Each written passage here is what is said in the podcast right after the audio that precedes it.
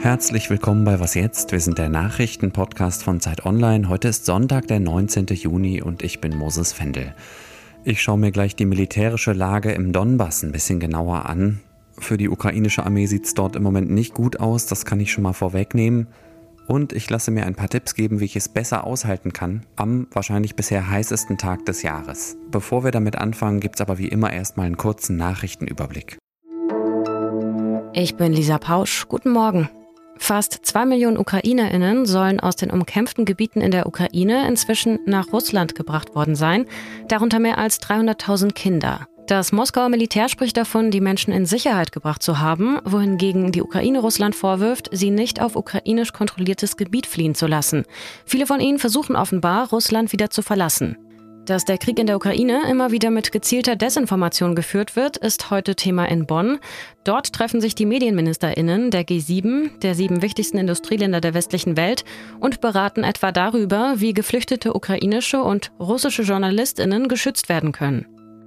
Kolumbien steht ein politischer Umbruch bevor. Bei der heutigen zweiten Runde der Präsidentschaftswahl müssen sich die Menschen in dem südamerikanischen Land zwischen zwei sehr unterschiedlichen Kandidaten entscheiden.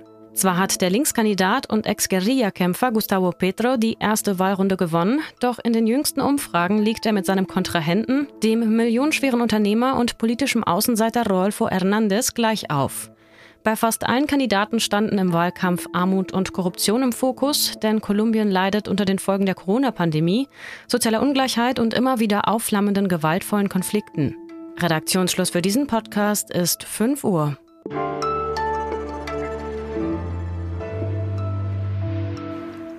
Russlands Krieg in der Ukraine hat uns in den letzten Tagen hierbei was jetzt ja eher indirekt beschäftigt. Wir haben zum Beispiel über den Besuch von Bundeskanzler Olaf Scholz in Kiew gesprochen oder die wirtschaftlichen Folgen hier bei uns beleuchtet, zum Beispiel die Rekordinflation und die Energiekrise. Es ist uns aber auch wichtig, das eigentliche Kriegsgeschehen und die eigentlichen Leidtragenden nicht aus den Augen zu verlieren. Im Donbass, der industriell geprägten Region im Osten der Ukraine, wird schon seit Wochen heftig gekämpft und für die Ukraine sieht es aktuell nicht gut aus. Was das genau heißt, will ich von meinem Kollegen Hauke Friedrichs wissen. Er ist Militärexperte und immer mal wieder zu Gast hier im Podcast. Hallo Hauke, wie genau ist die Lage der ukrainischen Armee im Donbass? Die Lage der ukrainischen Armee im Osten wird immer bedrohlicher. Die Verteidiger stehen unter einem starken Druck der russischen Armee, die vorrückt, langsam, aber immer weiter. Der Donbass ist jetzt bereits zu bedeutenden Teilen erobert, gerade Donetsk und Luhansk. Von Donetsk, der Oblast, rückt die die russische Armee jetzt auf Sverdlovsk vor, eine Stadt, die heftig umkämpft ist, wo bereits die Kämpfe sich verlagert haben in die Dörfer, auch um die Stadt herum. Und die ukrainischen Streitkräfte melden, dass sie dort erheblich unter russischem Feuer stehen. Was braucht die Ukraine gerade am meisten, um nicht weiter zurückgedrängt zu werden? Die ukrainischen Streitkräfte brauchen nach eigenen Angaben sehr viel Artillerie, also Haubitzen, aber auch Mehrfachraketenwerfer. Die wollen sie einsetzen, um halt russische Stellung anzugreifen, um dem Feuer der Russen zu begegnen. Das ist schwer zum Teil für die Ukrainer, da sie auch nicht die Mittel haben, immer um herauszufinden, wo denn überhaupt äh, die Angreifer stehen. Deshalb haben sie auch Ortungsradar aus dem Westen erbeten, mit dem Artilleriefeuer genauen Koordinaten zugewiesen werden kann. Da haben mehrere Staaten Staaten bereits angekündigt, so etwas zu liefern. Auch Deutschland, aus den Vereinigten Staaten von Amerika, aus Großbritannien und von der Bundeswehr werden sie zehn Mehrfachraketenwerfer erhalten. Da müssen aber erst ukrainische Soldaten dran ausgebildet werden. Bereits im Einsatz sind französische Haubitzen von Typ César, die ähnlich wie die Panzerhaubitze 2000 aus Deutschland, wo die Ukrainer noch ausgebildet werden können, sehr mobil ist. Die feuert ein paar Geschosse ab und verlegt dann, damit sie nicht so leicht getroffen werden kann von der russischen Armee. Artillerie. Und davon wollen die Ukrainer gerne noch sehr viel mehr haben, damit sie sich im Donbass behaupten können. Wenn die Ukraine im Donbass verliert, und danach sieht es ja gerade ein bisschen aus, was würde das für den weiteren Verlauf des Krieges bedeuten? Je nachdem, äh, wem man so glaubt, liegen bereits die Geländegewinne der Russen bei 20 bis 30 Prozent der gesamten Ukraine. Das ist natürlich einfach ein großes Areal.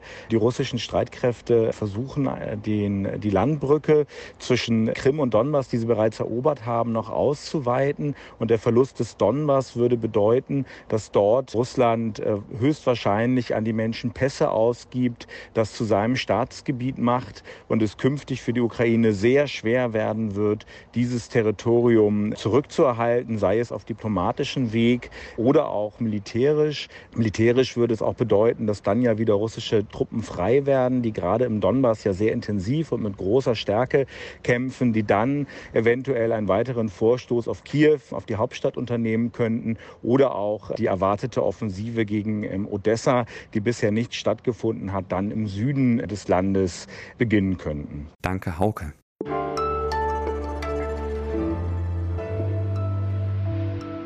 Alles außer Putzen. Ich koche mir heute einen kalten Borscht. Das ist eine rote Betesuppe, die ich in Polen kennengelernt habe. Auf Polnisch heißt sie Chłodnik oder Chłodnik Litewski, ein Hinweis darauf, dass sie auch in Litauen bekannt ist. In Belarus habe ich sie ebenfalls schon mal gegessen. Es ist ja häufig so, dass bei sogenannten Nationalgerichten gar nicht so eindeutig klar ist, wem sie gehören. Ich persönlich finde ja, dass man sich so ein kulinarisches Kulturerbe auch einfach teilen kann. Ich rate Ihnen jedenfalls dringend, die kalte rote Betesuppe auch mal zu probieren. Was müssen Sie dafür tun? Erstmal rote Beete schneiden und in Gemüsebrühe kochen. Ich werde heute zum ersten Mal auch das Grün klein schnippeln und ein paar Minuten mitkochen. Wenn diese Basis abgekühlt ist, fügen Sie Kefir hinzu. Zur Not geht auch Buttermilch oder Joghurt. Später kommen dann Radieschen und Salatgurke dazu, jeweils fein geschnitten oder gerieben und hart gekochtes Ei. Salz und Pfeffer, klar. Zitronensaft macht sich auch gut. Das wichtigste Gewürz ist aber frischer Dill. Ich probiere heute mal ein ganz bestimmtes Rezept aus dem Zeitmagazin aus, das ich Ihnen auch verlinke. Das ist allerdings hinter der Paywall. Sie finden im Netz auch sehr viele ähnliche Rezepte, wenn Sie einfach mal nach Chłodnik oder kaltem Borscht suchen. Ich kann Ihnen nur sagen, gerade an so einem heißen Tag wie heute ist diese kalte Suppe ein Gedicht. Ich hoffe, dass Sie das genauso sehen und wünsche Ihnen guten Appetit.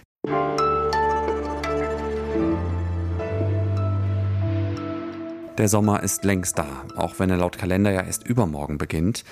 Heute soll es in Teilen von Deutschland bis zu 39 Grad heiß werden. Fachleute sagen, dass solche Temperaturen bei uns wegen des Klimawandels in Zukunft normal werden und dass Hitzewellen häufiger, länger und heftiger werden.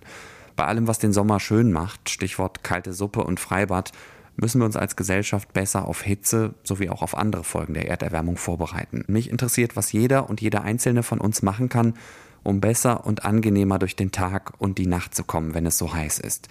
Tipps dafür hat meine Kollegin Laura Sophia Jung aus unserem Ressort entdecken.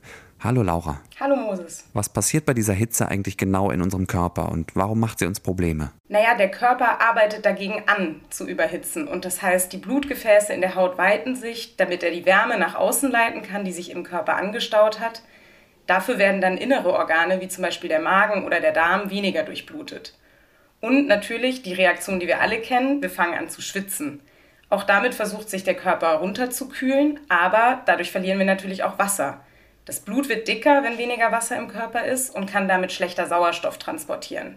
Das wiederum belastet das Herz-Kreislauf-System und kann sogar dazu führen, dass wir Kopfschmerzen haben oder uns schwindlig wird, weswegen man auf jeden Fall, wenn es heiß ist, mehr trinken sollte. Und was genau heißt mehr? Also man sagt ja, normalerweise soll man anderthalb bis zwei Liter am Tag trinken. Aber wenn es heiß ist, sollte man natürlich in der Regel mehr trinken. Und es können gut und gerne zwei bis drei Liter mehr am Tag sein. Man kann nämlich locker anderthalb Liter ausschwitzen. Wow, anderthalb Liter, das finde ich jetzt überraschend viel.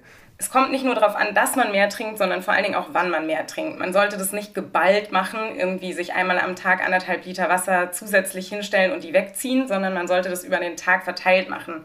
Ich habe mit der Sportmedizinerin Maike Hoffmeister darüber gesprochen und sie hat gesagt, der Mensch ist eben kein Kamel.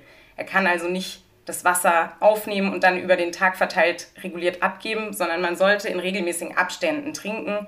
Am besten, so meinte sie, ist die Faustregel, so ein Glas pro Stunde zu trinken. Wie kann ich denn meine Wohnung kühl halten? Man kann natürlich versuchen zu verhindern, dass sie sich sehr aufheizt, aber man wird es nicht schaffen, dass sie so richtig schön klimatisiert kühl ist, ohne eine Klimaanlage zu benutzen. Ähm, wer keine Klimaanlage hat, sollte ganz klassisch einfach morgens und abends durchlüften. Und durchlüften heißt wirklich einen Durchzug kreieren, sodass die Luft komplett ausgetauscht wird. Und tagsüber sollte man die Fenster dann dringend geschlossen halten. Gut, das waren jetzt bisher ja alles eher Tipps für Menschen, die gesund und fit sind. Lass uns doch kurz noch über Menschen sprechen, für die solche Hitze ein ernsthaftes Problem oder eine ernsthafte gesundheitliche Bedrohung ist. Zum Beispiel ältere Menschen oder Leute, die keine Wohnung haben und auf der Straße leben. Was kann ich machen, um die zu unterstützen? Die größte Gefahr ist eigentlich, dass wir gar nicht mitkriegen, wenn es ihnen nicht gut geht. Deswegen ist der erste und wichtigste Tipp, Kontakt aufzunehmen, nachzufragen bei älteren Menschen, die man kennt, bei Nachbarn, Verwandten. Wie geht's euch? Wie fühlt ihr euch? Trinkt ihr genug? Denn das ist auch ein Problem. Ältere Menschen haben ein schlechteres Durstempfinden, ähnlich wie Kinder. Das heißt, die denken eben vielleicht nicht dran, immer dieses Glas Wasser in der Stunde zu trinken, das sie trinken sollten. Im Prinzip gilt das Gleiche bei Obdachlosen. Auch da ist der erste und wichtigste Schritt Kontakt aufnehmen, nachfragen, wie es geht. Schauen, ist die Person ansprechbar? Wenn nicht, auf jeden Fall sofort den Rettungswagen rufen. Und wenn sie ansprechbar ist, konkret fragen, wie man helfen kann. Wasser ist natürlich das Naheliegendste, was man diesen Leuten geben kann, aber auch Sonnencreme oder anderer Sonnenschutz, eine Sonnenbrille, ein Hut kann sehr hilfreich sein und natürlich wie immer Geld, weil mit dem Geld können Sie vielleicht in eine öffentliche Dusche gehen, um sich abzukühlen oder auch in den Waschsalon gehen, um die Klamotten zu waschen. Danke dir, Laura. Sehr gerne. Die vollständigen Hitzetipps von Laura finden Sie auf Zeit Online. Der Link steht in den Show Notes. Und das war sie auch schon, die Sonntagsfolge von Was jetzt? Wir sind morgen früh wieder für Sie da. Ein Thema sind dann die Ergebnisse der zweiten Runde der Parlamentswahl in Frankreich. Schreiben Sie uns bis dahin gerne eine Mail an wasjetzt.zeit.de. Ich bin Moses Fendel. Kommen Sie jetzt erstmal gut durch diesen heißen Tag. Naja,